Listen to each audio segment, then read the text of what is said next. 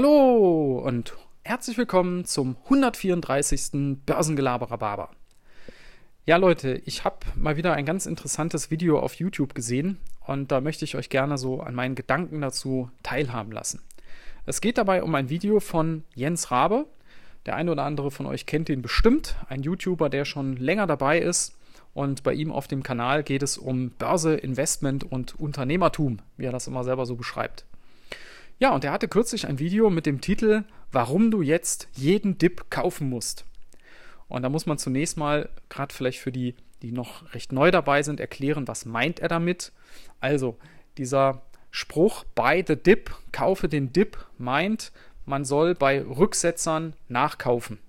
Ja, weil man eben davon ausgeht, dass es danach wieder weiter nach oben geht.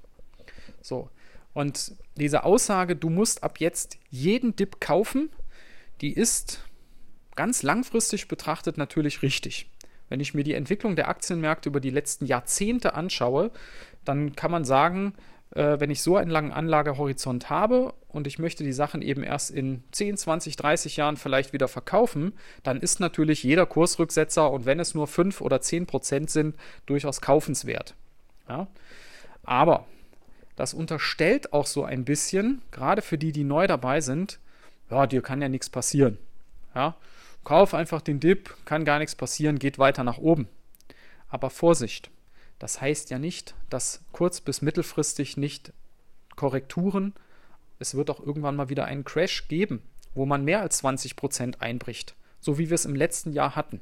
Ja, also das ist für mich so ein bisschen dieses Irreführende, was man einordnen muss, ja, ganz langfristig ja, kurz bis mittelfristig aufpassen. Und wie kommt er eigentlich zu dieser, zu dieser Argumentation, zu dieser These? Also er hat in dem Video das so aufgebaut, dass er gesagt hat, wir hatten im letzten Jahr eine außergewöhnlich krasse Situation in der Weltwirtschaft. Ja? Virus, äh, alles runtergefahren für Wochen, für Monate und es war ähm, eigentlich eine Riesenrezession vorauszusehen. Die Arbeitslosenzahlen hätten durch die Decke schießen müssen. Es hätte Firmenpleiten ohne Ende geben müssen, weil die Leute ja einfach nirgendwo mehr bestimmte Dinge kaufen konnten. Es war fast alles geschlossen. Aber das ist nicht passiert. Warum ist es nicht passiert? Weil die Notenbanken und die Regierungen weltweit massive Förder- und Hilfsprogramme aufgesetzt haben, die das Ganze verhindert haben. Sodass wir dann eben an den Aktienmärkten auch einen sehr schnellen Rebound gesehen haben. Wir haben auch bei den Arbeitslosenzahlen nicht die riesigen und nachhaltigen Entwicklungen gesehen. Klar, gerade in den USA, Arbeitslosenzahlen gingen stark nach oben, aber man hat das aufgefangen mit entsprechend aufgestockter Arbeitslosenhilfe. Die Leute hatten trotzdem genügend Geld, konnten nach wie vor konsumieren. Und jetzt hat man die Situation so langsam wieder im Griff und es entstehen wieder Jobs. Und das war eben seine These, wenn es so eine krasse Situation nicht schafft, die Börse nachhaltig nach unten zu drücken und man innerhalb von wenigen Wochen schon wieder da ist, wo man vorher war und wenn auch die Weltwirtschaft da zumindest in den meisten Bereichen keinen nachhaltigen, durchschlagenden Schaden nimmt, was soll denn dann noch passieren? Ja, was soll denn dann noch kommen?